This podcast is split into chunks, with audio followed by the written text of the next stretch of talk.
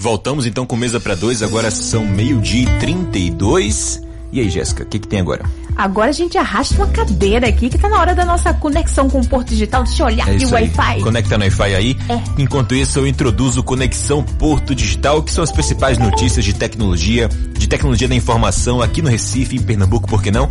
E a gente trouxe aqui hoje para conversar com a gente Laís Xavier, que é mestre em engenharia de software pelo FPE, com mais de 14 anos atuando aí como com a tecnologia aplicada na educação e CEO de mídias educativas na empresa do Porto Digital e CTO da, na Muda Meu Mundo, que é a empresa, né? O tema de hoje é a tecnologia na educação nesse cenário pós-Covid-19, né? Que mudou a educação, acho que para sempre, né, Jéssica? É, a gente sabe que a pandemia acelerou, na verdade, pois um é. processo é. que já estava em andamento, né? E a gente criou uma geração de estudantes que passaram por esse processo de, de educação à distância, que a gente vai discutir aqui. Laís, está por aqui? Oi, tô sim. Oi, Laís. Boa tarde, boa tarde, boa tarde Jéssica. Bem, é, é, a gente quer começar perguntando, na verdade, se esse processo de é, transformação na educação com a tecnologia foi acelerado pela pandemia ou se já existia esse projeto. Como é que, como é que se deu isso, Laís? Na verdade, a gente tem uma vertical muito conservadora, né? A vertical da educação é uma vertical muito conservadora. Uhum. E durante já existiam várias iniciativas de tecnologia para a educação no mundo inteiro, aqui no Brasil também mas eu entendo que existia uma resistência a uma adesão maior de tecnologias para a educação e a pandemia ela catalisou o processo dessa adesão, né? A maior parte dos, das escolas talvez não estivessem ainda é, preparadas e prontas, fundamentalmente as escolas da, da área pública, mas é, tiveram que fazer e haveria esse processo de qualquer forma que foi o único jeito né, que tinha na uhum. época que a gente estava isolado. O Laís, foi um processo de adaptação para os alunos, mas também para os professores, né? Muitos deles não, não tinham essa intimidade com o digital. Isso, assim, fundamentalmente para os professores, eu acredito, sabe? Porque os alunos, eles, a maior parte deles que estão lá no Fundamental 1 no Fundamental 2 são nativos digitais, né? Enquanto os professores, a maior parte deles era o contrário, não eram.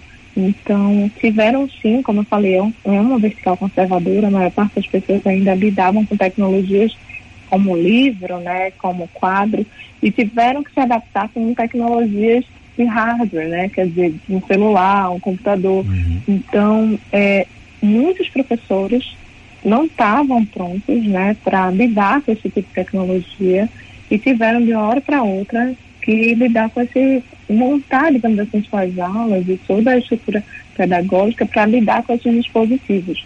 E não é algo, digamos assim, fácil, né? Porque você está acostumado com um rito, com a sequência, uma sequência de dados específica, com tecnologias de livro, e aí você mudar para o hardware não é, não é algo trivial, não. Uhum. Verdade. Com a tecnologia que a gente tem à disposição agora, depois desse processo todo de transformação durante a pandemia, dá para dizer que o ensino à distância pode substituir o presencial? Eu acredito que depende muito da fase do, do ensino. Por uhum. exemplo, uhum.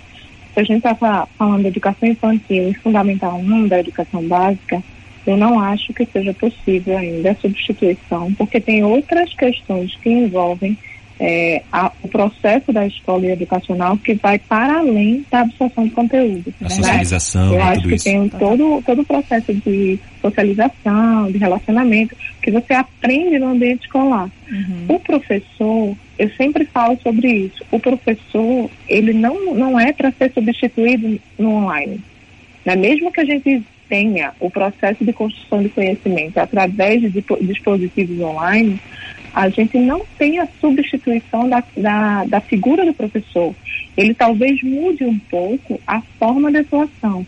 Quer dizer, o professor ele pode utilizar esses dispositivos, essas tecnologias para potencializar o aprendizado, estendendo esse aprendizado online. Tá? Fundamentalmente na educação básica. Quando a gente fala de ensino superior, as pessoas têm um foco maior no, que estão fazendo no estudo, né? Elas têm uma autonomia maior. Então, no ambiente de ensino superior, de ensino médio, a gente pode sim ter maior parte, talvez, dos conteúdos sendo distribuídos online e a gente aproveitar o ambiente da aula presencial, caso ele exista, por exemplo, na educação básica existe, para potencializar discussões e compartilhamento de informações. E a absorção de conhecimento, ela pode ser feita, a absorção de conteúdo pode ser feita nesse ambiente online. Então, eu aposto muito nesse ambiente híbrido. Eu acho que a, a pandemia chegou e deu um, uma oportunidade de vivenciarmos é, essas tecnologias em momentos, claro, que foi difícil para os professores, mas a gente conseguiu oportunizar o, o uso delas. Agora, tiveram muitas experiências que foram desafiadoras no uso, porque a gente não estava pronto, porque a gente não tinha metodologia adequada. Uhum. Então, acho que depois aí de um ano, quase dois anos, de um uso né, pontual ou, ou até maior dessas tecnologias, a gente pode entender o que é que elas o que, que essas tecnologias podem trazer de benefícios em pontos específicos durante o processo pedagógico, tá? E não necessariamente essa substituição como um todo. Mas, Laís, a gente também não pode dizer que é, esse crescimento do EAD uhum. é uma coisa temporária, né? Porque teve a pandemia, a pandemia está passando, graças a Deus, se Deus quiser, e vai continuar assim, mas o ensino à distância, ele não vai ser esquecido.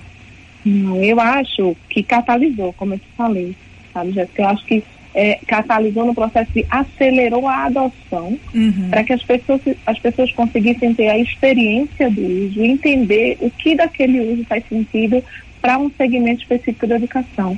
Então, por exemplo, o EAD, para mim, ele tem uma capacidade de potencializar a absorção de conhecimento fantasticamente, sabe?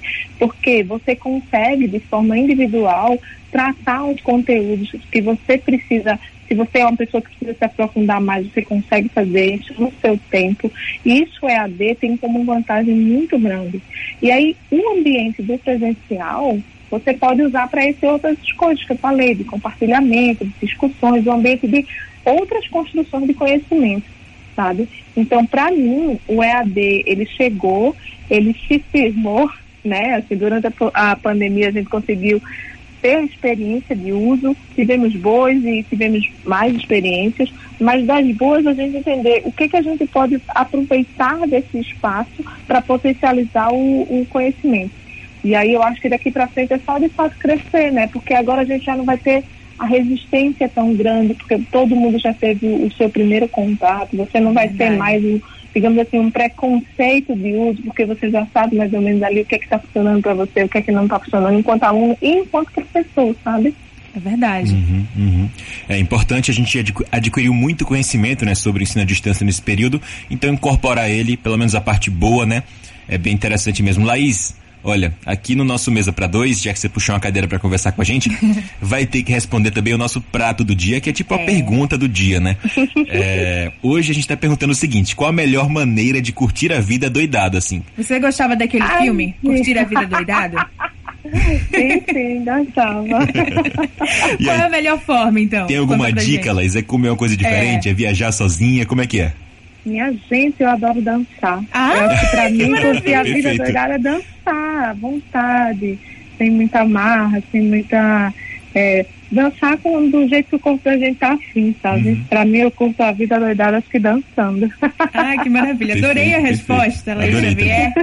Mestre e engenheira de software pela UFPE. Muito obrigada e pela dançarina, obrigado. E dançarina, exatamente. obrigada pelo bate-papo, tá? Tá joia, pessoal. Valeu. Um beijão para todos. Beijão, beijão, até mais. Pois é, conversamos sobre tecnologia na educação, agora esse período de pandemia que mudou bastante, né, Jéssica? Vamos seguir. Exatamente.